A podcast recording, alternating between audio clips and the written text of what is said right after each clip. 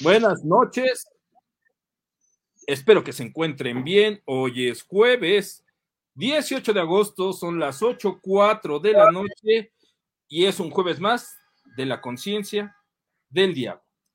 ¿Cómo estás, Yadira Hermosa? Estoy muy bien y muy contenta, como todos los jueves. Excelente, me encanta. Déjame le cambio rápido aquí ya la a la privacidad. Ya está listo para quien nos quiera ver. Ya estamos al aire. ¿Cómo estás? ¿Qué tal tu día? Súper bien, súper bien, la semana bien, el día también. Contenta, contenta, muy contenta. Me parece perfecto, qué gusto. Este, aquí andamos ya listos para otro temazo, otro temazo. Y esperemos que se vayan ya este, sumando a la, a la charla. Déjame empezarlo a compartir, porque hoy vamos a tener un tema muy, muy interesante. Y es un tema que creo que nos mueve a todos, nos, este, realmente nos afecta a todos en algún momento de la vida. Es un tema que en lo particular sí eh, me gustó mucho y me agrada la idea de que le hallemos el meollo al asunto este del autosabotaje porque le tenemos miedo al éxito. Y la verdad es que es algo que me gustaría mucho platicar contigo y tu gran, gran experiencia en este sentido. En el estrés. Mi gran experiencia en el... Sí, claro, porque se vive un estrés, dime si no. Sí, sí, se vive un estrés constante. Sí, sí, sí, en definitiva. Así que pues vamos a empezar. Y este, y pues mira, que la verdad es algo complicado de repente, porque también el ego nos, nos pega y nos cuesta mucho trabajo reconocer que tenemos esta situación, ¿no? Y no sé, son cuestiones personales o cuestiones, este, eh, ay, ¿cómo decirlo? Eh, híjole, de zona de confort, de cobardía, este, cuestiones este, de atrás tiempo, muchas cosas que, de repente se juntan y que nosotros a veces no sabemos cómo manejarlas, ¿sabes? Que de repente nos quedamos eh, en el limbo pensando por qué no nos funcionan las cosas y vemos que otras personas sí les funciona. Sí, fíjate que es un tema que me gusta porque efectivamente, como tú bien lo mencionas, muchas personas entran en un estrés en su vida, en depresión en su vida, en situaciones eh, en las que se sienten, yo les digo como esas depresiones de, de mediana edad, cuando es hasta dónde estoy, para dónde voy, qué quiero, ¿no?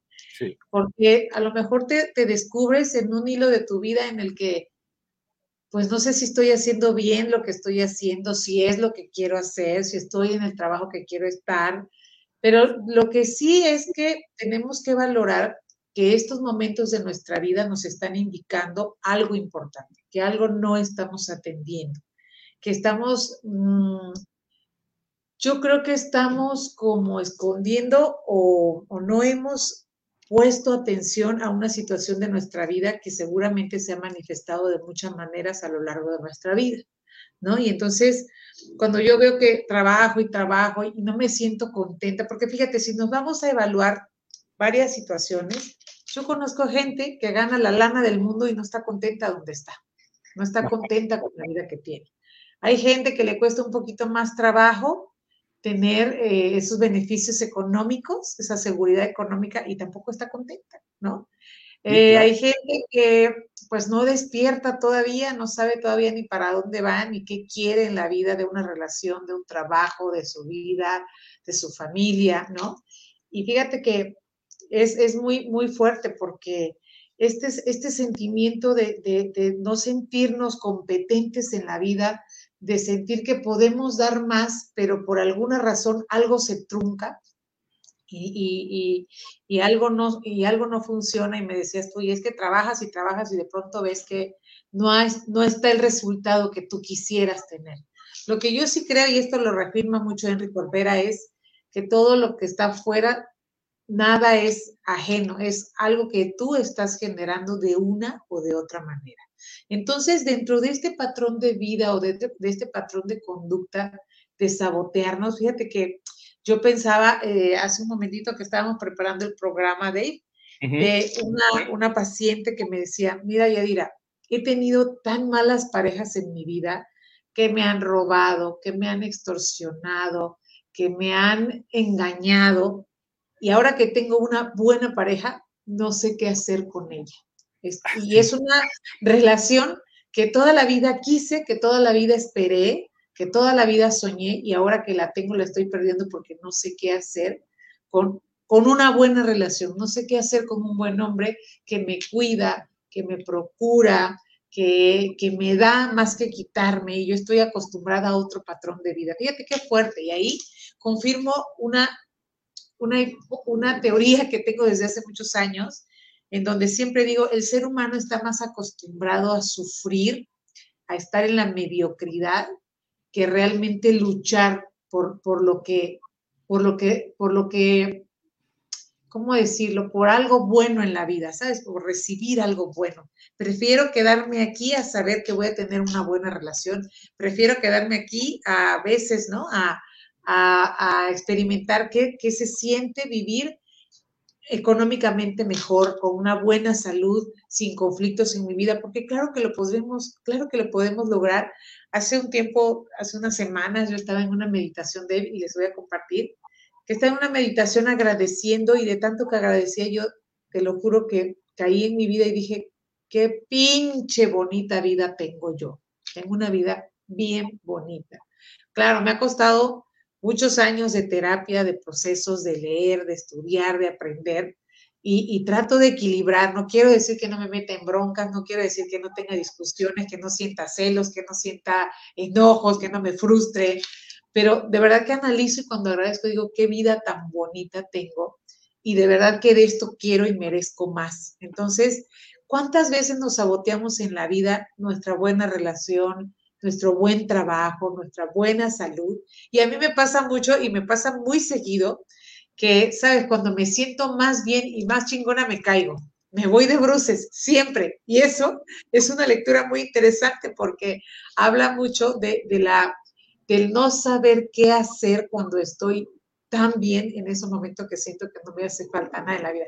Y me acaba de pasar la semana pasada, antepasada, me atropellaron. O sea, suena muy rimbombante, pero tal cual fue un atropellamiento, porque ni el cuate me vio ni yo lo vi, y cuando yo sentí, ya estaba arriba del toldo de su carro, con el pie doblado, ¿sabes?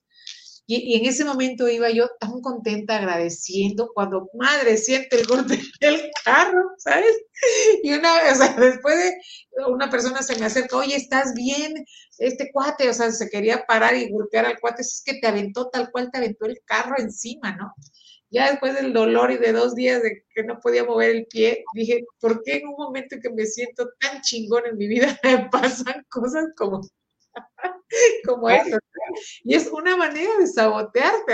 Yo ahorita me río porque lo leo perfecto, me sentía tan plena, tan padre y me atropellan, ¿no? No pasó a más, gracias a Dios, pero ¿por qué no hacemos un análisis pequeñito de cuántas veces nos hemos saboteado en la vida? Hace un tiempo una amiga estaba terminando su maestría y llevaba a imprimir el borrador. Sin darse cuenta, deja las cosas en el toldo de su carro. Cuando llegó a imprimir, obviamente ya no llevaba nada, ¿no? De lo que llevaba impreso. Y me decía, qué manera de sabotearme, Yadira. ¿Cuántas veces nos saboteamos con el dinero, con la familia, con nuestro, con, con, nosotros mismos, con lo que estamos viviendo. ¿Por qué nos da tanto miedo estar bien? ¿Por qué nos da tanto miedo estar en una buena relación y tener un buen trabajo, porque tenemos la creencia de que si estamos bien, algo malo va a suceder inmediatamente después de que tú estás viviendo algo chingón, ¿sí o no? Sí, claro. Sí, sí, es una creencia, ¿sabes? Es una creencia. Hay gente que ha invertido su creencia y dice, pues yo más de esto merezco y es como en lo que yo estoy trabajando cuando estoy viviendo un momento padre, estoy en un lugar padrísimo, eh, estoy eh, eh, con gente que me gusta estar, con que disfruto estar y de verdad digo, más de esto merezco, ¿no? Y entonces estoy trabajando mi autosabotaje también. Y es que pareciera que no, pero de verdad que nos clavamos en ese rollo de estarnos metiendo el pie, este, porque a veces se nos hace más fácil conmiserarnos, eh, causar lástima, que aceptar que tenemos una situación complicada y que, que, a lo mejor nos cuesta trabajo incluso resolverla, ¿no? Pero déjame voy rápido porque ya nos están llegando saludos. Y Vamos a empezar con estos. Claudia Uribe Roldán, saludos, ¿qué tal la lluvia? Aguas con nuestros pensamientos. Sí, así es. Nos dice, en ventas pasa mucho el autosabotaje, me consta, de verdad que sí, de verdad. Saraí Arellano, besotes hasta Toluca, gracias por estar, Sari, de verdad, gracias, gracias. Saludos a Santi, a Maite, a Leo y a Burbuja. Este, Becky Lugo, gracias por estar, de verdad, te lo agradezco, Becky. Claudia Uribe nos comenta, dice que cuando no te la crees, atraes lo malo. Sí, puede ser, ¿eh? Mariposa Gons, hola, hola, buenas noches. Hola, Mariposa, besotes. Becky Lugo nos comenta, me pasó este viernes, me dormí bien positiva y mañana va a ser un día genial, increíble. Recibiré excelentes noticias. Quizás amanezco el sábado con los ánimos al suelo. Ay, sí, sí, pero sabes también eso puede ser hormonal, ¿eh? Nosotras las mujeres somos muy cíclicas y muy hormonales. De pronto estamos, bueno, en toda la excitación, ¿sabes? Y al otro día, bueno, todo para abajo. Sí, claro, por supuesto. Este, híjole, no lo sé. A mí me pasa, me pasaba mucho antes, ¿sí? De autosabotearme, de autoconmiserarme, de, de, ponerme estas situaciones de, ay, es que todo malo, malo me pasa a mí, y es que todo el mundo me odia, y es que nadie me quiere, nadie me aprecia y demás, ¿no? Mejor me como un gusanito. sí, sí, sí, algo así. Pero, ¿sabes cuál era el tema? Eh, obviamente no quieres entrarle a los catorrazos de frente. A veces nos cuesta mucho trabajo entender esa parte. ¿Por qué? Porque siento que eh, es más cómodo estar en esa zona de confort, es más cómodo estar eh, generando esa lástima, aunque no lo queremos aceptar porque tampoco, ¿sí? Pero nuestros comentarios, es que tú has visto, ¿cómo le echamos ganas? Es que tú has visto que yo le echo ganas y nomás las cosas no me salen, ¿no? pero realmente le echamos ganas o simplemente hacemos como que le echamos ganas para que vean que sí le echamos ganas, pero que no nos sale, ¿no? Y de repente digan, ay, sí, pobrecito, ¿no? Y nos gusta a veces que nos pobreten, ¿no? Entonces, nos sentimos también cómodos con esa parte de que, oye, qué padre, este, ay, sí, yo le he visto que es bien buena onda y le echa ganas, pero el pobrecito no le salen las cosas. A la pobrecita le va re mal, pero es rechambeadora y anda para arriba y para abajo. Cuando realmente eh, no te esfuerzas lo suficiente, ¿no? Y es lo que platicábamos hace un ratito, ¿no? De repente alguien tiene una buena idea, que sabes que es una buena idea, la compartes y todo el mundo te dice, es una buena idea, pero tú no le diste el seguimiento. Tú crees que porque es una sola buena idea, solo por eso va a ser un éxito, pero no te esforzaste en trabajar todo eso. Y a lo mejor llega alguien o que te vuela la idea o que sale con una mala idea, pero tiene la determinación tiene la concentración, tiene la disposición de trabajar por su idea y esa mala idea le da eh, frutos y lo lleva al éxito. Y, lo lleva a, este, a obtener los beneficios de un éxito bien trabajado, aunque no sea una buena idea o aunque no sea un buen producto, ¿vale? Entonces suele suceder mucho eso. Y de repente el otro de la buena idea dice, ay, ¿cómo eso sí? Eso sí, de seguro a la gente le gusta lo corriente, de seguro a la gente le gusta lo barato, y no, a lo mejor esa persona supo trabajar a la gente, supo convencer a la gente, y aunque su producto no era el mejor, simplemente se dio a la tarea de trabajarlo y darle eh, el tiempo para madurar la idea, llevarlo a un proceso y convertir ese proyecto en un hecho con unas bases firmes. Acabas de mencionar la palabra clave de esta charla, éxito. Hablábamos y en un programa anterior hablamos qué era el éxito para cada quien. Generalmente el éxito lo asociamos con dinero, con lo que nos venden los youtubers, con lo que nos venden los influencers, ¿no? De esta vida eh, llena de lujos, de viajes, de cosas que la mayoría de las personas desea, pero que no está dispuesta a trabajar. ¿Sabes? No tenemos, y yo creo que es de la cultura mexicana, no tenemos la disciplina ni la voluntad de perseguir nuestros sueños y por eso nos quedamos en nuestra zona cómoda. Sí quiero tener un cuerpazo, pero no quiero ir al gimnasio. Voy y me inscribo y pago la anualidad, pero nada más fui los dos, dos primeros días de enero. ¿No?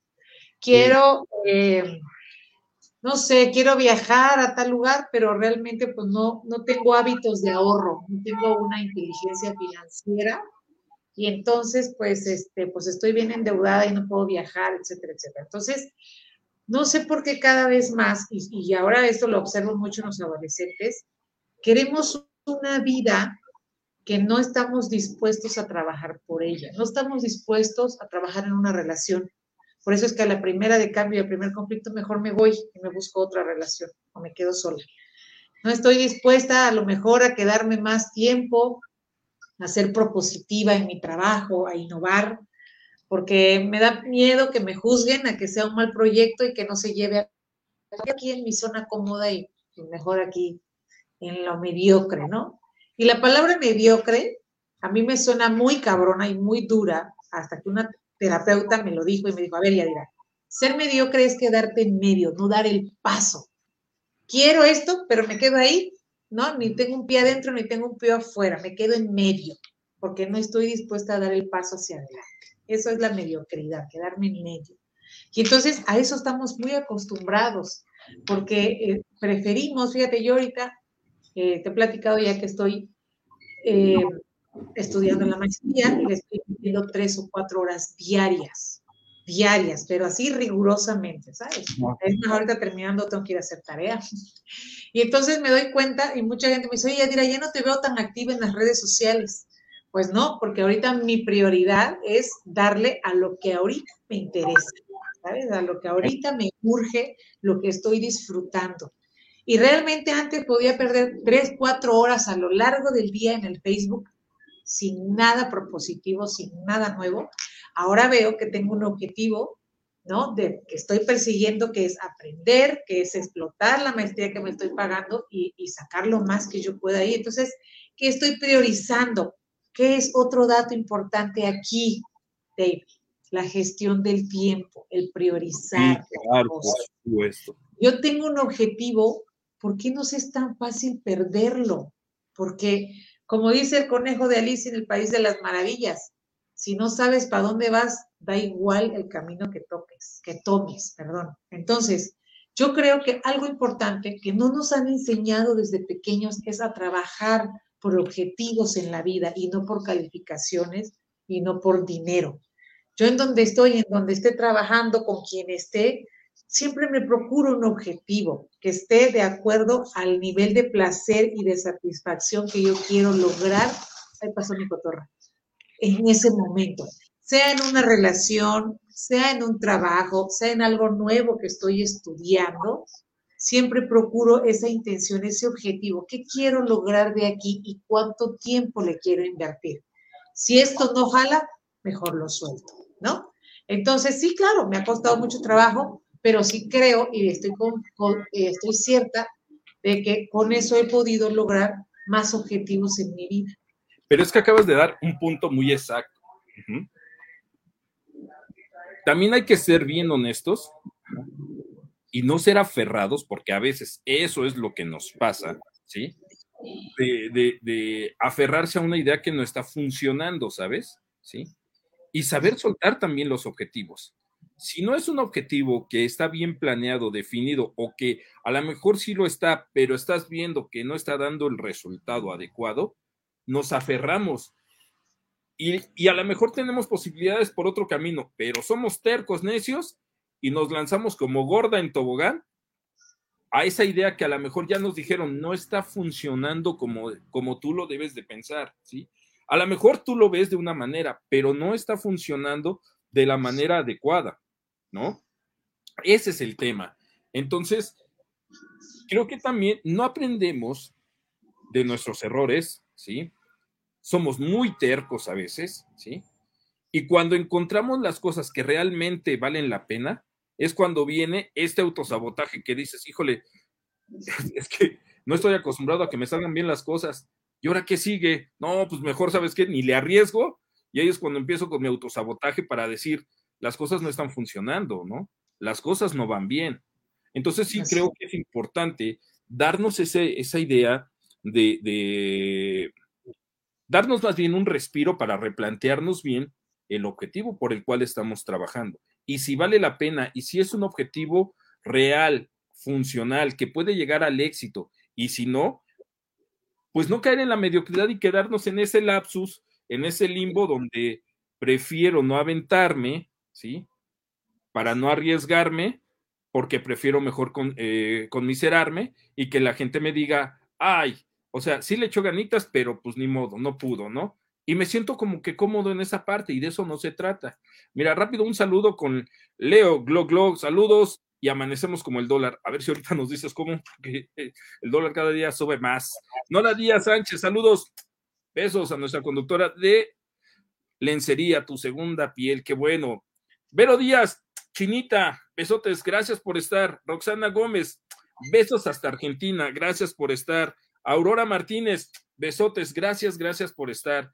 Y Estela Gamboa, gracias por estar. Roxana Gómez, gracias, de verdad. Nati Rivers, gracias. Claudia Montelongo, besos, flaquita, gracias por estar. ¿Quién más? ¿Quién más? Eh, Landín Yolanda, Becky Lugo, Claudia Uribe Roldán, gracias a todas ellas. Y bueno, continuando con el tema, creo que a veces sí es importante entender algunos aspectos de todo lo que nos sucede, ¿no? Pero algo muy importante creo que sería lo que mencionaste, la mala gestión del tiempo. ¿no? ¿Por qué nos cuesta ser organizados? Me hiciste recordar con esto y no lo, no, no, bueno, sí, es un chiste de uno que le dicen el regio, es un estandopero, ¿sí? que habla, y perdón por la, lo, ofrezco una disculpa, pero el chiste va hacia que él quiere tener sexo anal con su pareja y su pareja en ese momento le dice que sí, pero él jamás sabe de qué se trata eso. Y de repente le dice, pues investiga en el YouTube. Y somos tan distraídos que en vez de ponernos a ver lo que nos mandaron a hacer, nos encontramos un video de un gatito, de una ardillita, y mira, 15 minutos viendo la ardillita o el gatito, y nos distraemos con cualquier cosa sin ver el objetivo por el cual que a lo mejor yo estaba deseando y simplemente no se cumple. Me acordé de ese chiste, perdón por la analogía tan, tan burda, ¿no? Pero este, me acordé, ah, ahí está, me encanta, me encanta. Pero además... Me encanta salir en los programas. Sí, pero además de, esto es algo muy eh, curioso, ¿no? No tenemos esa disciplina para ser organizados en el tiempo. ¿Qué se podría hacer para tener esa esa disciplina. Tú haces mil cosas y te salen. Pues mira, hay, muchos, hay muchas cosas que tenemos que analizar. Yo creo que primero es sí eh, priorizar nuestros objetivos, qué sí quiero y no quiero, porque si es algo que yo realmente deseo hacer, va a ser mucho más fácil que yo me comprometa con el objetivo que quiero lograr, ¿no? Si realmente es algo. Muchas veces estamos trepados en un barco que no es nuestro, ¿sabes? Entonces, a lo mejor los objetivos de nuestra empresa, a lo mejor los objetivos de donde estamos trabajando, de lo que estamos, de lo que nos pagan, no, no es algo que a nosotros nos llene o algo que nos guste. Entonces, con mucha mayor dificultad vamos a poder lograr eh, las metas que queremos alcanzar. Entonces, yo creo que es importante que cada uno nos replantemos para dónde vamos, qué es lo que realmente queremos. Este trabajo en el que estoy me gusta, estoy comprometido, estoy comprometido con los objetivos de la empresa, realmente eh, es una camiseta que me pongo o estoy aquí porque pues ni modo, me tengo que prostituir salarialmente y este, pues tengo que ganar dinero y pues este, pues aquí estoy, ¿no? Trabajando en algo que no quiero, no deseo, no me gusta, ni es mi área, entonces, eh, eso como en la vida laboral, como en tu vida personal, ¿qué tanto te has abandonado? Porque, sabes, he hablado mucho sobre que debemos irnos apegando, y fíjate, apegando a cosas que nos brindan placer en la vida, ¿Qué te gusta hacer? ¿Qué haces? ¿Te gusta hacer ejercicio? ¿Te gusta cantar? ¿Te gusta bailar? ¿Te gusta pintar? ¿Te gusta estudiar? ¿Te gustan los idiomas? ¿Te gusta cocinar? ¿Te gusta pasar tiempo con tu familia? Y en esta vida estamos muy acostumbrados al tener que hacer las cosas por obligación. Tengo que trabajar, tengo que cocinar, tengo que atender la casa. Y entonces en ese tengo hay un sinnúmero de obligaciones que no me permite enfocarme en algo por lo menos que a mí me guste hacer. Y yo siempre digo, si estás en un trabajo que no te permite comer a tus horas, descansar tus horas y hacer cosas que te brinden placer, es un trabajo que por mucho que ganes, te está costando vida y es mucho más caro, muchísimo más caro.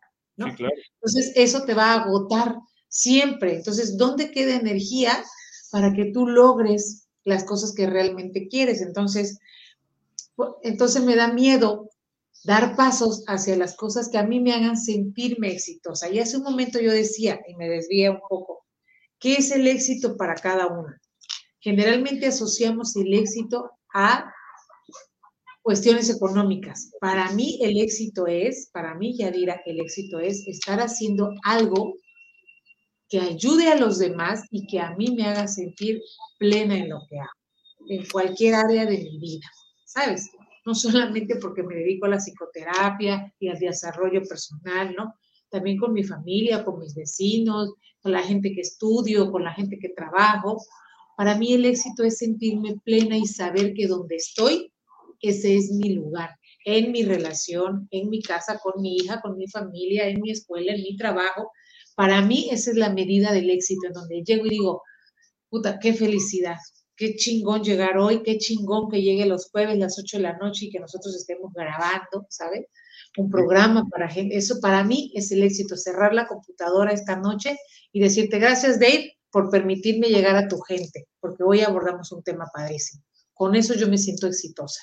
¿Sabes? Entonces, si a partir de ahí es algo que a mí me gusta, pues preparo mi programa, te propongo temas, asisto a nuestra junta, este, tratamos de innovar eh, con temas interesantes, ¿sabes? Entonces, yo creo que, en esa medida tú vas sintiendo ese compromiso, porque más que compromiso vas sintiendo el placer de hacer lo que realmente quieres hacer. Y a partir de ahí vas a encontrar una y mil estrategias para lograr tus objetivos. Alarmas, ejercicios, eh, notitas que te recuerden tus pendientes, eh, programación neurolingüística, eh, programar tu pizarrón el lunes, martes, llevar bien tu agenda, priorizar tus tiempos, gestionarlos bien, prepararte, invertir tiempo en prepararte, estés haciendo lo que estés haciendo. Pues. Entonces, cada quien vamos encontrando nuestras estrategias y nuestros recursos, que hay muchísimos, ¿sabes? Para poder alcanzar lo que realmente queremos lograr en la vida. Sí, sí, sí, claro, por supuesto. Susana, buenas noches. Igualmente, gracias, Susana. Padilla, un besote hasta, hasta allá, hasta la República Hermana de Guadalajara, de Jalisco. Oye, es que sabes que hay muchas cosas que, realmente eh, nos pesan, ¿sí? Creo que como sociedad somos ah, conformistas, ¿sabes? Perdón que lo diga, somos conformistas en definitiva nos gusta estar en esta parte en la que este, eh, nos sentimos ah, faltos de compromiso con uno mismo, pero aprovechados de lo que hagan los demás. Y eso es triste. Para mí, en lo particular, creo que eso es triste, ¿no? Esperanzados a que alguien alce la voz para que vengan a tapar un hoyo en la calle, para que cambien las luminarias, para que hagan este algo por, por simplemente por los demás, ¿no?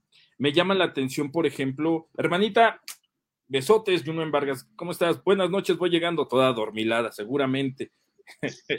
este, fíjate, ahorita me hiciste recordar un tema eh, que es, por ejemplo, eh, en los presupuestos participativos en los cuales se supone que te hacen eh, partícipe de proyectos para la mejoría de las colonias. Y la verdad es que yo sí he, votado en estos, este, eh, presupuestos participativos, pero cuando veo los listados de votación, muy poca gente va y participa. Participa, ¿sabes? Pero eso sí, son de los que se quejan, ah, es que hicieron esto, es que hicieron aquello, es que hicieron lo otro, pero nadie va y vota por un proyecto. Yo conozco a Beli Villegas, por ejemplo, que ella sí desarrolla su propio, este, plan, eh, su, propio, su propia propuesta y la mete y le funciona y gana, ¿sabes? Y eso es padrísimo porque participó para la mejora de todos sus este, vecinos y es alguien que hace que sus vecinos participen. Pero muchos se quedan en el tintero diciendo, no, pues ya que lo haga ella y ella ya decida. Y al rato viene la crítica, ¿sabes? Porque no les gustó. Tan envidiosos tenemos que ser, pero tan conformistas también tenemos que ser. Tan faltos de compromiso y eso pasa en todos los condominios, ¿no? Todo el mundo se queja y ahorita que abren los chats del condominio, del edificio y todo el mundo se queja y hagan y, se, que, se quejan y, hacen propuestas y viene la junta de condominio y nadie va. Aquí en mi, edificio vivimos 40 familias, se convoca para una junta, a lo mucho llegaremos siete personas, a lo mucho. Sí, sí, sí. Pero ¿qué tal las quejas, sabes? Porque, ¿sabes? También aquí están mencionando súper importante. Estamos tan acostumbrados, estamos tan metidos en la cultura del menor esfuerzo. No queremos que nada nos cueste trabajo. Y si hay otro que nos los pueda resolver, pues mejor, ¿no? Y eso es en todo. O sea, yo lo veo también en la escuela con los chavitos, ¿no? Si el que, el que y hay unos bien listos que pues es el que hace la tarea y ese es el que se dedica a venderla y, y, y, hay quien le compre, ¿sabes? Sus tareas, porque no queremos hacerlas. Estamos tan acostumbrados, el cerebro es muy flojo de, nuestro cerebro es muy flojo. Si tú tienes una ruta de aquí a tu trabajo para irte en el auto y un día dices, me voy a ir por otra ruta para ver si está más, más despejado, tu cerebro te va a hacer que te vuelvas a ir por la misma ruta y trabajes 10 años en el mismo lugar. Difícilmente vas a tomar una ruta diferente. Claro, claro. Te lavas los dientes de la misma manera todos los días. Te acuestas de la misma manera todos los días. Te calzas los zapatos de la misma manera todos los días. No hay un día que tú digas, ay, hoy voy a empezar con el pie izquierdo. Hoy me voy a lavar los dientes con la mano izquierda. No lo hacemos, no lo hacemos. ¿Qué trabajo nos cuesta leer un libro? ¿Qué trabajo nos cuesta pensar? Es que nuestro cerebro es muy flojo y nosotros no le, no le esforzamos para que piense un poquito más allá, para que una neurona más se active cada día. Por ahí leía yo una revista científica muy interesante que dice que el cerebro no debería de envejecer, porque nuestro cerebro, como cuando somos niños, un niño entre 6, 7, 8, 9, 10 meses, un año, diariamente su cerebro madura porque él va ampliando su capacidad de experimentar cosas nuevas.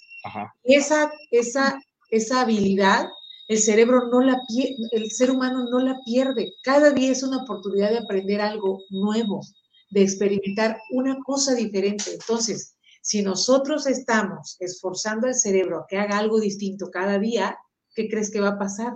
No puede envejecer, no debería de envejecer. Es una lógica, ¿sabes? Es una lógica científica que a mí no me suena tan descabellada.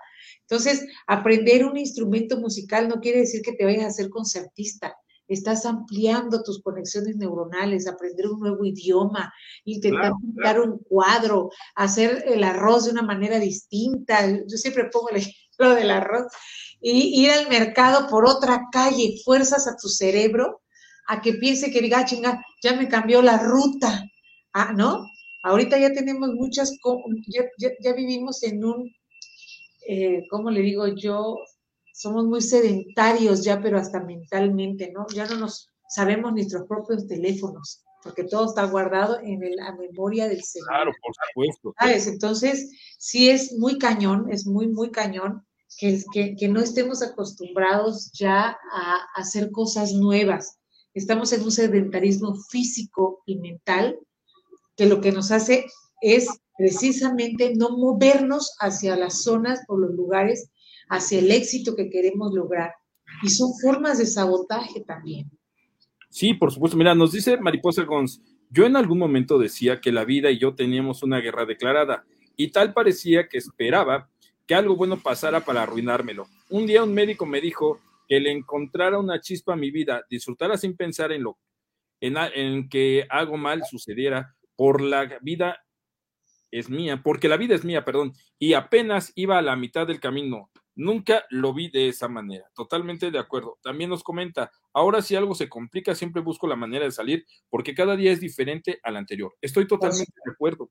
Estoy de acuerdo con ella también, ¿sabes? Una manera, por eso yo siempre digo que los problemas no son problemas, son oportunidades de crecimiento. Y estas oportunidades de, de crecimiento se nos presentan todos los días todos los días y es un reto y una intención para ti de vivirlo diferente, de resolver diferente. A lo mejor tienes un compañero de trabajo que no lo soportas y todos los días le pones una mala cara para que se dé cuenta que no lo soportas. ¿Y qué tal si mañana le llevas, no sé, un chocolate, le das los buenos días, le sonríes? O sea, hasta en eso no, no estamos acostumbrados, ¿no sabes? No estamos acostumbrados. Acabas de mencionar algo bien importante y que es algo con lo que me identifico mucho, ¿no? esta capacidad de hacer crecer un músculo. El cerebro hay que verlo también como un músculo. Si lo, si lo fortaleces, si lo este, ejercitas, si lo preparas, si lo cultivas, va a crecer y no se te va a hacer, o sea, una mega cabezota. No, no, no, no, no. Se te va a ampliar, ¿sí? La salud. Habilidades cognitivas. Así es, por supuesto. Le vas a dar una salud neurológica, ¿sabes? Lo vas a tener en forma. Es como sacarlo a correr Simplemente, si a ti te gusta hacer ejercicio, leer un libro, adquirir un nuevo conocimiento, ¿sí? Cambiar una cotidianidad, ¿sí? Le ayuda al cerebro a fortalecerse de muchas maneras, ¿sabes? Lo importante de todo esto es siempre tenerlo activo. Y sí, a veces sucede que tenemos un desgaste mental muy fuerte, ¿saben? Se los voy a compartir en este sentido. A mí me ha tocado ahorita estar escribiendo guiones para este, amigos de Estados Unidos que lo único que están deseando es hacer una película donde hay muchos balazos, ¿sabes? Donde hay muchas muertes, donde hay mucha violencia y decapitados. Pensar todo eso de repente sí es desgastante tanto mental como emocionalmente porque es algo que comúnmente no quieres estar viendo. Y aquí yo me tengo que estar imaginando esa parte y tengo que estar desarrollando y a lo mejor tengo que estar estarme bombardeando de noticias de lo que está en la actualidad sucediendo, ¿no? Pero aunque no lo crean y aunque me pese hacerlo, ¿sí? Es algo que me ha ayudado a ver y a esforzarme en el terreno de los guiones, de las historias, de desarrollar esta parte, ¿sí? Porque me obligué a mí mismo a entrar a una narrativa en mi cabeza para estar desarrollando una historia. Y de aquí me salto a una historia en la que tengo que, una temática de terror que estoy desarrollando también. Y tengo que cambiar el chip automáticamente. Pero además de eso, me tengo que ir al gimnasio, ¿sí? Y tengo que buscar una nueva rutina que me guste, que me agrade, para poder tener un desarrollo físico y ver resultados. ¿sí? Y entonces me estoy retroalimentando de muchas cosas, pero además tengo que llegar a la junta con Yadira, ¿sí? y tenemos que escoger un tema con el cual podamos definir y dar una charla que a ustedes les guste y les agrade, pero que además de que les guste y les agrade, los haga reflexionar, los haga pensar, les haga eh, a lo mejor tener un pequeño cambio de chip y que nuestra aportación sea positiva en su día a día para que ustedes puedan eh, tener una mejoría. Nosotros estamos enfocados a eso. ¿Y a qué voy con todos estos ejemplos que les acabo de dar? Que así es como yo estoy fortaleciendo de alguna manera eh, mi cerebro y estoy leyendo y me estoy informando. Déjenme decirles que, por ejemplo, yo cuando entreno, me gusta mucho escuchar noticias. Comúnmente la gente escucha música. A mí me gusta escuchar noticias porque sé cuál es la conmemoración del día, ¿sí? Que se está celebrando a lo mejor el día del psicoanalista, que se está celebrando a lo mejor el día de este, los pacientes con síndrome de Down, que de repente ven y ahí subo alguna felicitación, por ejemplo, el día del barrendero, ¿no? Que es una fecha que a lo mejor no tenemos presente. Lo importante de todo esto es siempre estar adquiriendo conocimientos y aprendiendo. No con esto quiero decir que sepamos todo lo del mundo mundial, no, pero nos mantenemos informados. Yadira es una mujer que siempre está leyendo, que siempre se está cultivando, que, hace rato que teníamos nuestra junta, la pobre Lavín me decía, ya, ya, estoy harta y fastidiada, perdón por, por decirlo, pero este, la verdad es que sí, pero está estudiando una maestría, ¿saben? Y wow, o sea, es una mujer que yo admiro porque no se detiene ante nada. Y sé que tiene a lo mejor un agotamiento físico, emocional, mental, porque además es terapeuta, porque además da este, terapias, porque además atiende pacientes, porque además hace muchas otras cosas. Y siento que a ella le faltan horas a su día para poder cumplir con todo lo que hace. Pero ella tomó la decisión de seguir adelante y preparándose. Y teniendo esta preparación, está teniendo un cerebro mucho más sano, ¿sí? Que le ayuda, ¿sí? Tanto a su físico como a su mente, como a su emoción, a estar mucho mejor. Entonces, eso es fascinante y no cae en el autosabotaje porque no tiene el tiempo para el autosabotaje. Sí, la verdad es que no. Y te voy a decir una cosa, fíjate que ahorita que lo mencionas, gracias. Eh, me estoy enfrentando a un reto diferente, Dave, porque eh, pues estamos post, post pandemia, diría yo, ¿no? Entonces las tareas hay que mandarlas por, por plataformas, cosa que no estábamos acostumbrados antes. O sea, tú hacías tu tarea, la presentabas a mano, ¿no? Este, o a lo mucho en la computadora y la presentabas impresa. Alex. Ahorita, la verdad es que pues, es todo un reto. Mucho... Perdón, perdón, es el delay, ya, ya está. Es todo un reto subir la tarea a una plataforma nueva, a ver cómo la mando, a ver si llega. Pero, ¿sabes? Digo, a ver, tengo tiempo, a una vez un maestro en la universidad le dije, maestro, ¿qué fíjese? No pude hacer la tarea, no la terminé. Me dijo, Yadira, ¿tú duermes? Le dije, sí. Entonces sí tenías tiempo para hacer la tarea, ¿no? Entonces ahora digo, tengo tiempo de las 12 de la noche a las 5 de la mañana, tengo todo el tiempo para ver cómo voy a resolver, cómo voy a mandar esta chingada tarea por esta plataforma. O sea, es todo un reto y a mí me da muchísimo gusto porque digo, ahora me voy a ser experta en, el tema de las plataformas para mandar las tareas, ¿no?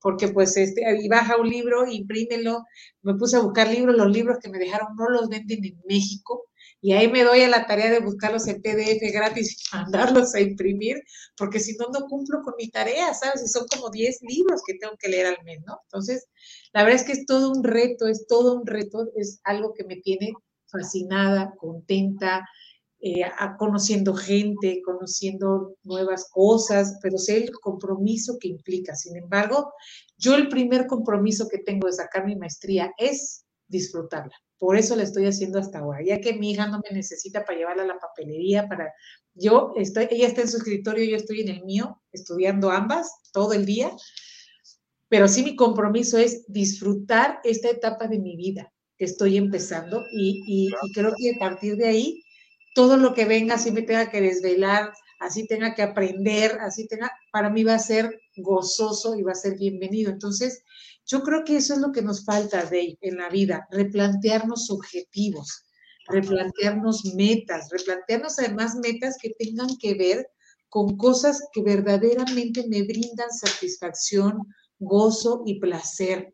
Así sea cocinar, así sea pues incluso las cosas que no nos agrada mucho hacer, muy poca gente tiene la posibilidad de no hacer lo que no le gusta, ¿no? Yo a mí, por ejemplo, ahorita, eh, después de dos años que ya no manejaba yo tan lejos, me quedé al consultorio y regresar y pues a veces hasta, cinco minutos, ahorita estoy yendo a las cinco, a las seis de la mañana todos los días hasta CEU, ¿no? Y regresar y buscar vías, me vengo un día por una ruta y otro día me vengo por otra, y ya me di cuenta que había perdido habilidad para manejar a largas distancias. Entonces me sentía torpe, la gente me pitaba, me rebasaba, ¿no? Y entonces dije, perdí esta habilidad y ahora la tengo que recuperar y ahora me siento más hábil.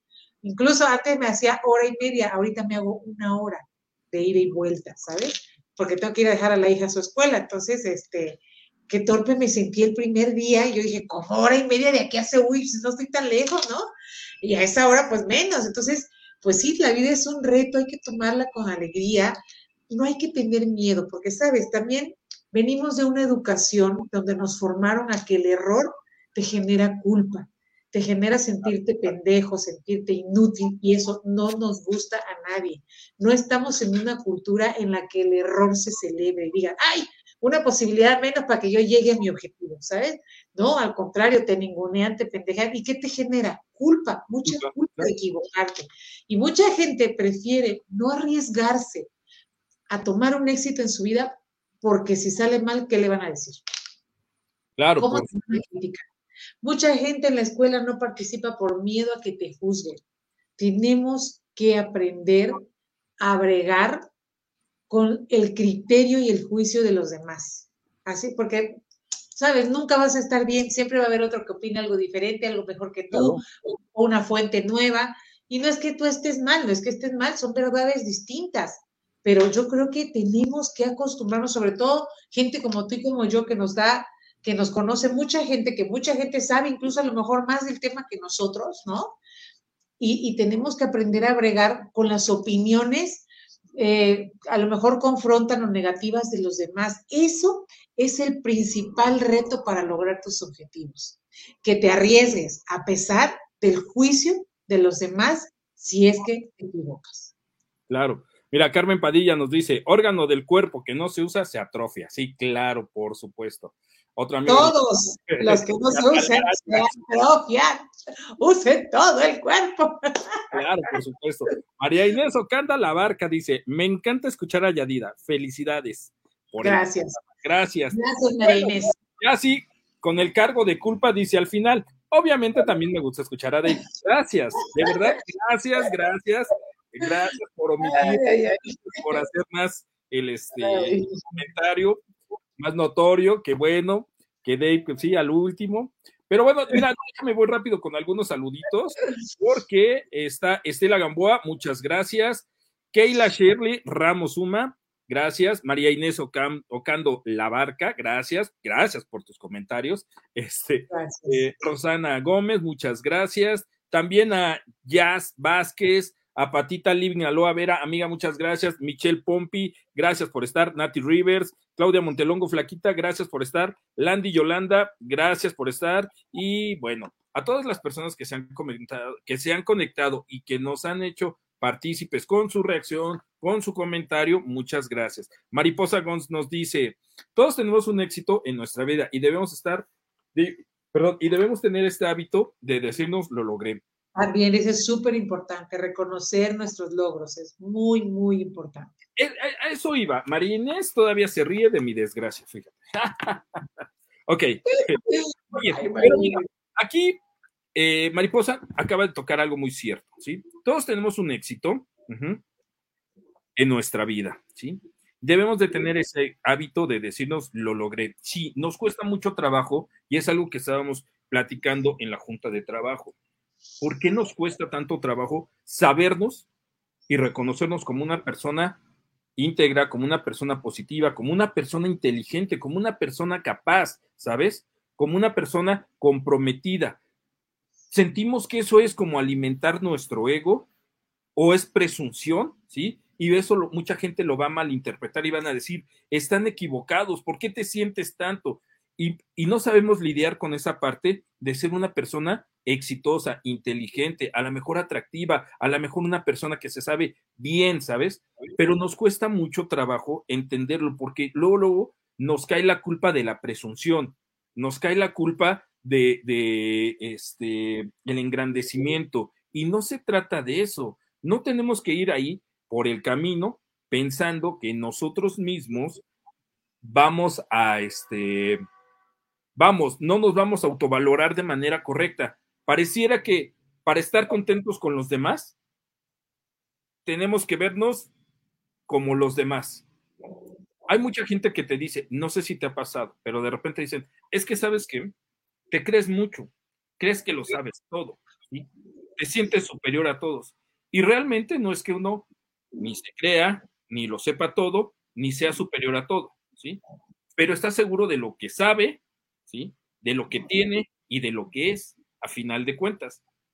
Pero el tema es que la gente te percibe de una manera y lejos de reconocértelo, te lo envidia y muchas veces te lo agrede, es decir, te lo reclama.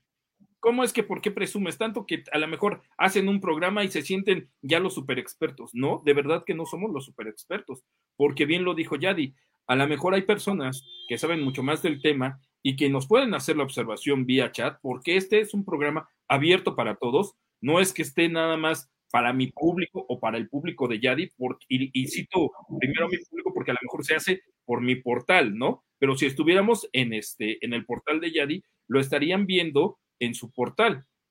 Entonces tenemos a estas personas que, eh, lejos de tener la capacidad de reconocer algo positivo en la gente, lo primero que hacen es atacarlo. Porque, porque funcionamos los seres humanos de acuerdo a las proyecciones que tenemos, ¿sabes? O sea, todos, todos, fíjate, una manera de, una manera de sanar estos egos, estas formas de decir, es que tú, y mira, a mí la verdad es que sí es cierto, constantemente eh, la gente me dice, tú que eres psicóloga, esa frase, ¿cómo me puede repatear? Tú que, hay gente que a veces me lo dice con sarcasmo, ¿sabes? Y hay gente que me lo dice por preguntarme, cosa que yo agradezco. Y lo puedo leer perfectamente y entiendo perfecto que es desde su proyección, desde lo que ellos a lo mejor no han logrado. Cuando nosotros emitimos un juicio acerca del otro, habla más de mí que del que estoy hablando, ¿sabes? Entonces, yo a partir de ahí de verdad lo tomo y digo, pues sí, en esta parte puede tener razón, porque yo a veces soy muy testaruda y necia, y cuando digo las cosas las digo porque así deben de ser. Y a veces estoy aprendiendo y digo, no, es que sí es cierto, también hay otra verdad, también hay otra forma de ver las cosas, no solamente lo que yo digo es válido o es la única verdad. Sin embargo, también cuando es desde la, desde la proyección del otro, mira, tampoco pasa nada, lo puedo leer así, decir, pues sí, es su proyección, ¿no? A lo mejor me ve chiquita, yo me haga chiquita ni es que sea más grande, simple y sencillamente es su carencia y está bien. Entonces, yo esto lo menciono con la finalidad de que todos tenemos aspiraciones bien importantes en nuestra vida. Todos soñamos hacer algo, todos queremos lograr algo, todos tenemos metas y yo nada más te preguntaría, ¿desde cuándo renunciaste a ellas y no has, no has eh, retomado eso que querías en tu vida? ¿Sabes? Cualquier objetivo que sea, no tiene que ser una maestría, no tiene que comprarte una casa en el Pedregal, ¿qué, qué querías lograr, no? Yo, por ejemplo, ahorita tengo suspendido por ejemplo, desde hace mucho quiero aprender a, a tocar guitarra. La guitarra ya está rinconada. No he tenido el tiempo de tomar la clase, pero es algo que voy a hacer, por supuesto, ¿sabes? Quiero tomar clases de guitarra. Ya lo tomé un tiempo, se largó mi maestro España y ya no me volvió a pelar, ¿no? Y es algo que me encantó hacer. Pero, pero aquí es, debemos de tener sueños constantes, debemos tener deseos de éxito y no es ego, eso no es ego, tenemos que tener esta ambición sana de ser mejores, de, ayudar a más gente, de aprender algo nuevo, de aportar en donde estás, aunque sea un granito de arena. No debemos de renunciar al éxito, porque todos tenemos ese derecho por el solo hecho de existir, de sentirte exitosa como madre, como esposa, como pareja, como la anfitriona de tu casa en un evento, como en donde estés en tu trabajo, tienes derecho al éxito y no es ego, no siempre es ego, ¿sabes? Entonces, es ego desde la gente que solamente puede proyectar una parte de su vida en el poder adquisitivo que tiene. Qué lamentable es eso, ¿sabes? Y lo detectas también y dices, bueno, pues ese es su ego, ¿no? Está bien. El mío va por otro camino. A lo mejor mi ego, el ego de Yadira es siempre prepararse intelectualmente. Ese es mi ego y lo reconozco. La maestría es una sed, es una necesidad de sentirme poderosa en lo que hago pero también lo, lo, bajo del ego y digo, pero eso también ayuda a los pacientes con los que yo trabajo y la gente con la que trabajo en los talleres. Ayer en el taller de Mujer Recupera tu Poder, es una sesión preciosa, de que quiero compartir rápidamente, porque en esta sesión lo que hacemos es sanar y cerrar los ciclos sentimentales de mi vida. Y parte de ese trabajo es ayudarle a cada una de las mujeres a sentirse como mujeres. Incluso las hago que se toque su vagina, que la huelan, que sientan su cuerpo, que sientan quiénes son y regresen a su esencia de ser mujer. Y cuando hacíamos nosotros la reflexión de cierre, una de ellas me decía, ¿cómo se me había olvidado que existía? No sabes qué fuerte para mí fue eso. Se me había olvidado que tengo un cuerpo, que mis labios, mi vulva, mi clítoris siente. Volver a poner mi mano ahí es volver a sentir que estoy viva y no es malo, ¿sabes? Entonces, yo hago la analogía también a los sueños, a nuestros llamados del alma, es sentirnos vivos. ¿Por qué nos sentimos medio muertos? Porque no estamos logrando lo que queremos, no estamos donde queremos, no ganamos lo que queremos, no tenemos la vida que queremos. Pero déjame decirte que nadie la va a cambiar si tú no tienes el valor de hacer algo distinto en tu vida. Y sobre todo, primero, de bregar con el juicio, de bregar con el ego, de bregar con el juicio de los demás y de bregar con tu culpa. Y dos, la valentía de hacerlo. Claro, por supuesto. Nos acobardamos incluso hasta nuestro propio éxito, ¿sabes? Y de repente nos pesa eh, eh, el reconocernos, nos pesa, como bien dices ahorita, con esta experiencia que haces vivir a la mujer de autoconocer, bueno, de reconocerse, porque ya se sabe, ya se conoce, de, reconectarse, porque se ha olvidado de ella misma, ¿no? Eso sucede tanto con, los, con las mujeres como con los hombres, ¿no? El, el tema es que somos tan, metidos en la culpa, en la cultura de la culpa, que es más fácil sentirme eh, culpable que sentirme exitoso, que reconectarme con, con ese yo que puede salir adelante y decir, tengo la capacidad para solventar estas situaciones y muchas otras más. Tengo la capacidad para resolver un problema, tengo la capacidad para salir adelante, tengo que buscar los medios adecuados para crecer, ¿sí? Eh, fíjate, ahorita que tú dices este tema de, la guitarra, eh, me recuerda que yo tengo años con la intención de querer aprender a manejar moto, ¿no? Este, y, es algo que tengo ahí y que lo veo y que se me antoja, de verdad, pero que...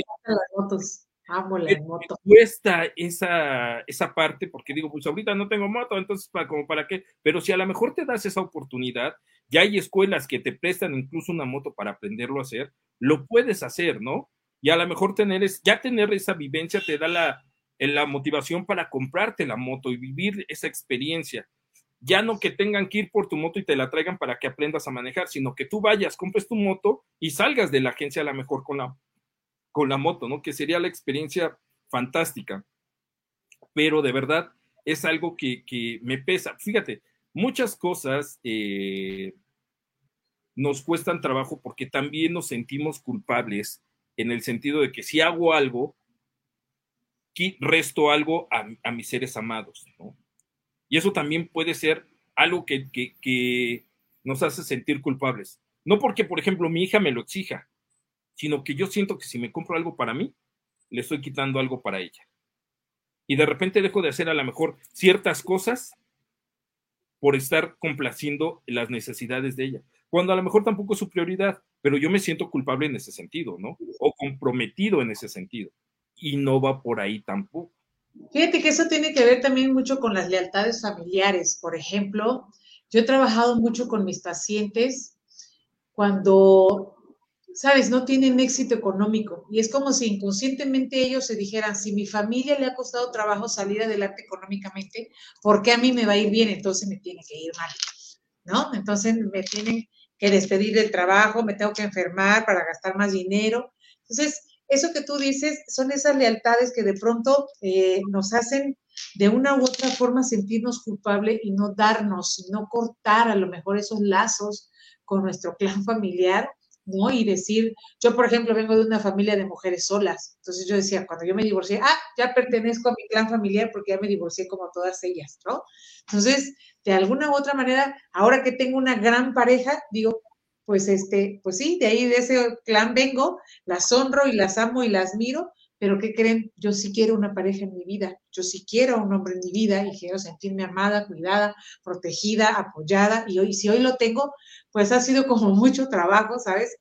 Eh, eh, eh, entrar como a este rol, decir, esto es lo que yo me merezco y esto es lo que yo quiero. Y entonces, también esto, si lo vemos desde un linaje ancestral, tiene mucho que ver también con estos patrones de conducta de sabotaje.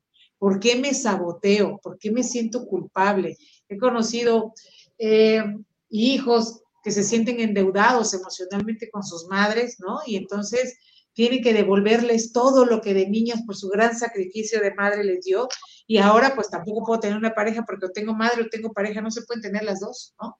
Entonces, todo esto tiene mucho que ver con formas inconscientes de sabotaje. Y estas formas conscientes de sabotaje, inconscientes de sabotaje tienen que ver con la pareja, con el trabajo y con nuestra forma de vida y con nuestra salud. Entonces, aparte de todos los puntos que ya describimos anteriormente, este punto que acabas de tocar me encantó porque esto tiene que trabajarse a nivel terapéutico para poder sanar ese plan familiar. Sí, claro, por supuesto. Y de verdad, hay muchas personas que lo sufren. Mira, voy rápidamente con eh, algunos comentarios. María Inés Ocando nos dice, culturalmente se ha confundido el egocentrismo con el amor propio. Así es, totalmente de acuerdo. Carmen Padilla nos dice, sí, justo hoy me reconocía que me gusta superarme a mí misma. Tengo que realizar un trabajo y al principio tenía temor, busqué ayuda, pero les ganó el miedo a no poder y a mí no me quedó más que solucionar. Y me llené de alegría saber que soy una chingona. Así es. Y en mi trabajo subí un escalón, pero no para demostrar a otros, sino es para esa gratificación personal. Totalmente de acuerdo y bravo, de verdad, bravo por haber logrado ese éxito.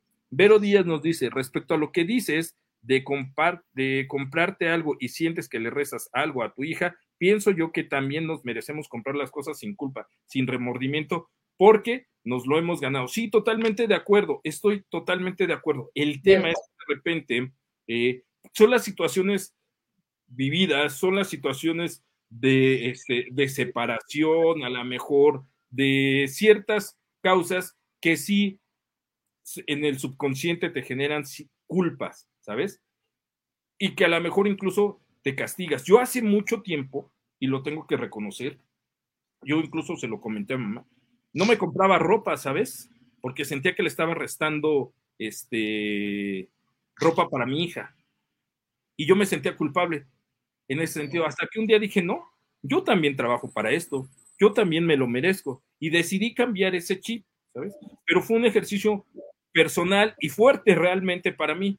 Fui y me compré bastantes pantalones, ropas y demás, lo que yo me sentía a gusto, ¿sabes? Como me sentía a gusto. También dejé el gimnasio porque muchas veces decía yo, Chihuahua, si es que este, casi siempre todo lo quería hacer con mi hija, cuando ella ya me estaba pidiendo su propio espacio. Pero yo quería sentirme integrado con ella, porque a lo mejor tenía eh, la culpabilidad de la separación, lo que sea, ¿no? Entonces yo me sentía así, o porque no había estado en algunas etapas de la vida de mi hija, que siempre estuve, pero me lo voy recriminando yo y de repente me voy autosaboteando. Ahora, es apego. Así es, y de repente lo entendí y le empecé a dar su espacio y, me empecé a dar mi espacio. Yo hoy en día, por ejemplo, en el gimnasio, eh, me encantan los cambios que he tenido, los logros que he obtenido, precisamente porque me di el espacio y el tiempo y la oportunidad. Para hacer estos programas también me di el tiempo y la oportunidad, porque también me costaba mucho trabajo. Entonces fui venciendo muchas cosas porque todos venimos con una historia y todos venimos arrastrando situaciones. Pero, mira, aquí algo que nos dice Mariposa Gon. Yo siempre me digo, me lo merezco y me contesto, sí, sí me lo merezco.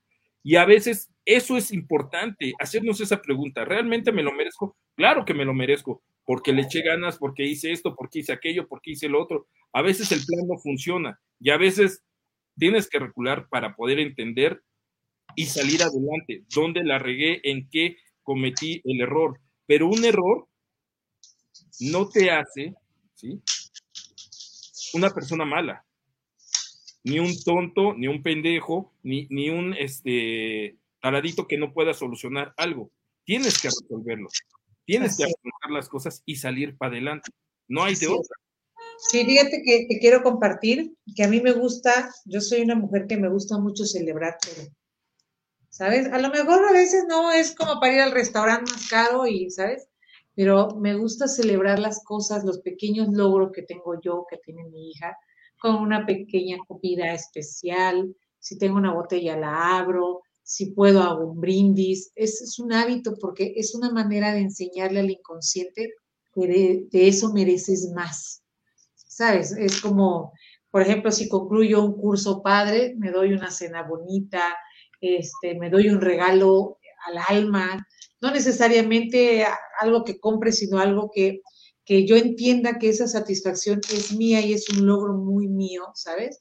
Este, es, es un buen hábito, es un hábito bonito celebrar todos tus logros, celébralos. Sí, claro, pero a veces incluso ese tipo de situaciones nos cuesta trabajo, ¿no? Celebrar ese reconocimiento, ese esfuerzo, porque dices, caray, pues es que, pues era mi deber, pero, pero, pues, oye, no te menosprecies, de verdad, es importante que si hiciste algo, wow, lo reconozcas. Si te compraste algo, si lograste algo, si lograste colocarte bien, si lograste vender algo, no sé, lo que tú te dediques, que tú sepas que es un logro tuyo, celebra. Fíjate, hoy, me pasó algo curioso. Hoy este, tuve que hacer muchas cosas en la mañana. Este, mi hija me hizo un gran favor eh, y resolvió algunas cosas. Y de repente no había desayunado. Ya cuando me di cuenta, ya eran más de las 12, de la una más bien, y yo no había desayunado. Y a donde fui, a la vuelta, están unos amigos que venden gorditas. Saludos a los señores de las gorditas, la verdad es que son riquísimas, ¿sí? Y dije, ahorita, por lo menos ahorita quiero desayunar, se me antojó y fui directo. Y me dice la señora de las gorditas, oiga, no lo reconocí, ha adelgazado, ha cambiado. Y wow, dije en ese momento, ¿sabes qué? Ok, mi esfuerzo por lo menos da ese resultado de, de decir, oye, pues estás haciendo bien las cosas. Obviamente me comí mi gordita, ¿no? pero este, eh, me he estado cuidando, no con una dieta en específico, pero sí tomé esa decisión de decir, wow, hoy creo que las cosas van como quiero que vayan, sin sentir culpa de nada. Perdón si escuchan el tráfico, este, y el de los tamales, porque están pasando en este momento y está, si quieren que pida un tamal, díganme ahorita abajo corriendo. De sí. Oaxaqueño. Amo, los tamales. ¿En serio? Me ¿En serio? La guajolota, perdón que cambie el tema. me encanta, me encanta la guajolota. Híjole.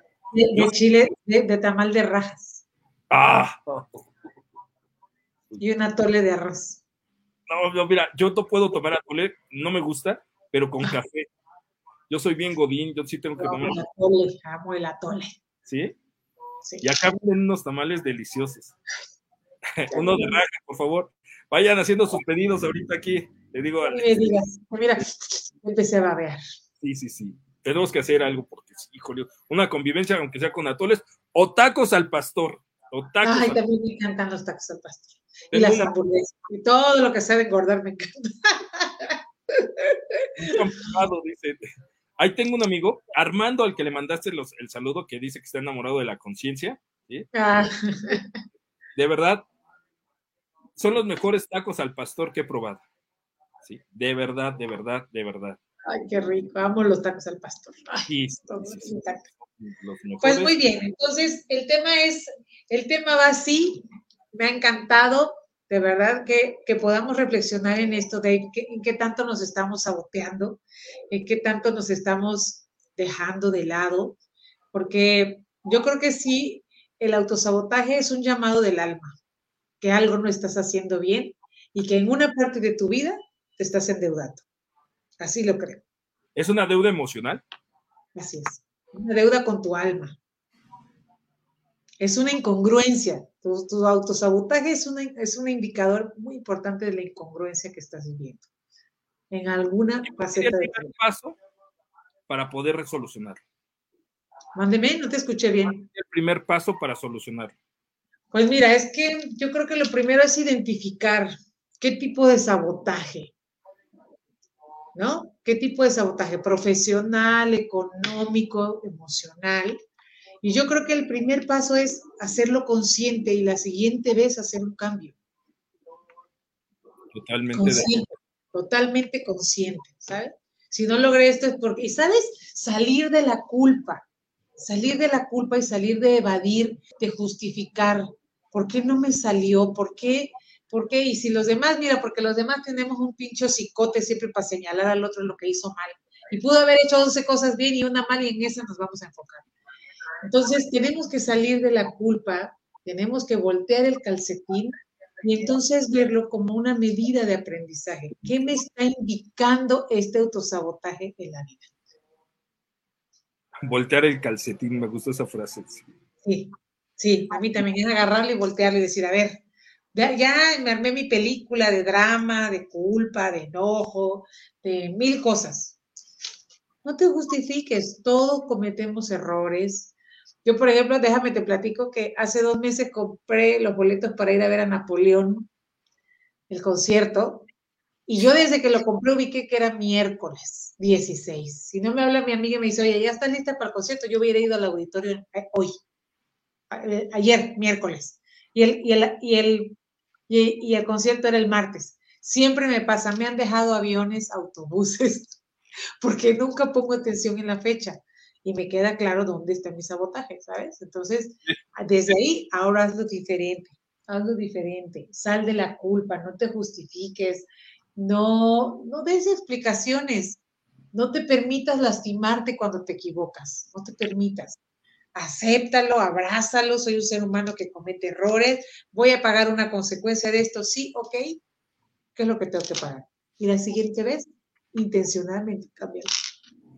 Fíjate, Carmen Padilla nos dice, en una discusión con mi hijo menor, me hizo reconocer mi autosabotaje enojado, me dijo que era incoherente, me estampó con la pared y me llevó a la reflexión, pues si era incoherente y mi actitud y acciones a él le pegaba, le pagaba un celular y con crédito, y yo traía un básico y sin crédito, y me dijo, y me dije, tienes razón, soy incoherente, él no trabaja y tiene lo mejor, y yo que trabajo me trato miserablemente, ahí cambié eh, me prioricé. Qué bueno, y le quitó el celular al chamaco, se quedó ya con el nuevo, y el otro le dejó el tabique al niño. Me encantó. Gracias por compartirnos. sí, gran experiencia, de verdad. Qué gran incoherencia. Qué padre que, la, que tu hijo mismo te hizo ver tu incoherencia. Mariposa Gómez, como el cuento del burro. Ay, ese sí no me lo sé. Tampoco yo. Que nos los mande por escrito. Pero bueno, listo. Muchas gracias, de verdad. Este es un tema que en lo personal lo, lo, este, lo, necesitaba, yo creo, y creo que a todos nos ha servido de muchas maneras, de muchas, muchas maneras. Eh, Yadi, de verdad te lo agradezco muchísimo. ¿Algo para cerrar? Algo para cerrar. Fíjate que sí, ah, me gustaría cerrar con una reflexión importante que justamente acaba de... ¿Quién era Mónica Padilla? que nos comentó lo del celular con su hijo? Carmen Padilla. Carmen Padilla, perdón, perdón, Carmen, te cambié el nombre. Fíjate que e, es, es interesante, eh, y justo el otro día lo platicaba con César, que estábamos desayunando, y le dije, ¿sabes qué, César? Me doy cuenta que el gran sufrimiento del ser humano es la incoherencia y la incongruencia en la que vive. Piensa una cosa, dice una cosa y hace otra. Por eso sufrimos. Yo creo que gran parte de, mis pacientes en el consultorio van a eso, a trabajar sus incongruencias. No me quería separar y me separé. No me quería embarazar y me casé. No quería este trabajo y lo acepté. No que, ¿sabes? O sea, tenemos los seres humanos que aprender a escucharnos. Tenemos los seres humanos que aprender a reconocer sin culpa y sin miedo quiénes somos y qué queremos y sin caer en el ego, ser leal a nosotros, ser leal a nuestras necesidades de nuestra alma. Vivimos en una cultura, siempre lo he dicho, demasiado desconectada y al servicio del ego. El ego no es nuestro enemigo, el ego es nuestro gran maestro. Eva, Perría, Eva Pierracos lo dice en su libro No temas el mal. El ego es nuestra sombra, es quien nos enseña, pero desgraciadamente no lo reconocemos, no lo vemos, no aprendemos, cometemos un error y entramos en la culpa, cometemos una situación y entramos en el enojo y entramos en culpar al otro, pero muy pocas veces entramos en la introspección de ver qué me quiere decir esta experiencia de mi vida, qué me quiere decir este conflicto, qué me quiere decir el que no pueda lograr ganar lo que quiero, el que no pueda tener la relación que quiero, el que no pueda tener el trabajo y la vida que quiero que vives en una incongruencia, que vives apegada a creencias que no van de acuerdo a la necesidad de tu alma. Ese es el gran autosabotaje y la gran deuda que el ser humano genera a lo largo de su vida consigo mismo. Y luego se pregunta, ¿por qué me enfermé? ¿Por qué me accidenté? ¿Por qué me atropellaron como me pasó a mí? ¿Por qué este pendejo no me vio si voy aquí en medio en zona peatonal y me avienta el carro y me pega? O sea, ¿sabes? Y, tengo detectada perfectamente mi congruencia y ya luego dije, no fue su culpa. Esto es algo que me viene a enseñar esta situación, ¿no? Entonces, dejemos de vivir en la incongruencia, seamos valientes y aprendamos a ser congruentes con nuestra vida dejemos de quedar bien con otros, dejemos de ser tapetes y basinicas emocionales de los demás. Por favor, sea tu hija, sea la mía, sea tu madre, sea tu hermana, sea la mujer que más quieres y adoras, cuidado, cuidado con eso. Una manera de entender por qué los demás no nos aman es porque nosotros no nos amamos a nosotros mismos, ¿sabe? Entonces, el otro día estaba desayunando, comiendo en familia, hicimos una carne asada y nosotros, la familia, tenemos perritos y siempre los perritos están ahí con nosotros, ¿no? Entonces estaba una tía, estaba muerta de la risa porque ya era como lo gordito, esta cosita gordita que deja siempre en el carbón y se dora así bien rica, ¿no? Y entonces ahí nos andábamos peleando los gorditos asados y entonces una tía agarra un gordito y el perrito se le acerca y dice, no le doy, no le doy a Ramón porque le hace daño. y ella se lo estaba comiendo y dice, ah, bueno, el, perro no se puede enfermar, pero tú sí te estás comiendo todo el colesterol cuando además el doctor te lo tiene prohibido. O sea, ella cuidando al perro y descuidándose de sí misma, ¿sabes? Es algo muy chistoso, muy tonto, muy, muy burdo si tú quieres, pero es un ejemplo muy claro de cómo funcionamos en la vida, ¿no? Que, que, compramos y damos y nos entregamos al otro y qué deuda tan grande generamos con nosotros mismos. Mira. Es el hijo, porque es el marido, porque es la mamá, porque que chingado sea, primero vas tú. Y no es Mira, nos dice Mariposa González, es la segunda vez que se los menciono y ahora se los dejo de tarea. ¡Vámonos! Exacto. Perfecto, va. Lo vamos a, checar y lo voy a subir. Carmen Padilla dice, me encanta el equipo que forma. Es la cosmovisión andina. Eh, perdón, en la cosmovisión andina se enseña mucho la escucha para alinear pensamientos, emoción y palabra, para que pueda suceder la magia. Es una enseñanza hermosa de autoconocimiento. Totalmente de acuerdo contigo, Carmen. Ok, perfecto. Y bueno, ya nos dejaron tarea, se llama El burro y el pozo. El burro y el pozo. El burro y el pozo. Me suena, pero no sé si es el mismo, lo voy a investigar. Ok, perfecto. Vale, listo. Muchas gracias, de verdad, gracias a todas las personas que se conectaron a la conciencia del diablo. Hoy tocamos el tema del autosabotaje, miedo al éxito. Entonces, les quiero agradecer, muchas gracias de verdad por su paciencia. Este, no mandaron su solicitud de los tamales, lo siento, sorry, ya se fue. Hoy es jueves 18 de agosto, son las 9.22 y quiero agradecerle la preciosa conciencia y a todas las personas que reaccionaron, nos vieron y nos escribieron. Gracias, pasen una excelente noche. Mañana es viernes y esperemos ya regresar con las charlas del terror, ¿vale? Perfecto. Listo, muchas gracias. Oye, nos vemos el próximo jueves. ¿No hay, este, talleres? ¿No hay nada? lo mismo. Eh, ahorita no he hecho programa en Diálogos para el Corazón. He estado saturadísima de trabajo. Ya llevo tres miércoles sin trabajar y la gente me pregunta, oye, ¿qué pasa con el programa? Lo voy a retomar, nada más me estoy organizando. Estamos llevando a cabo el taller Mujer Recupera tu Poder, que volvemos a iniciar nuevamente en septiembre. Y bueno, pues cualquier situación, cualquier asesoría, cualquier consulta, el 5513-549060, con muchísimo gusto les atiendo en línea o presencial. ¿Ok? Y bueno, pues aquí nos vemos todos los jueves y todos los miércoles en Diálogos para el Corazón. Esperemos que ya a partir de la otra semana ya mi vida esté acomodada y pueda yo retomar mis pláticas. Ok, perfecto. Listo, pues entonces, bendiciones para todos, muchas gracias, pásenla bien. Esto fue la conciencia del diablo. Que tengan un excelente día. Ay, se nos fue, perdón, para la otra te lo compro. ¿Va? Órale. Al otro jueves te los mandas. Sí, va. Buenas noches, gracias. Besito. Bye.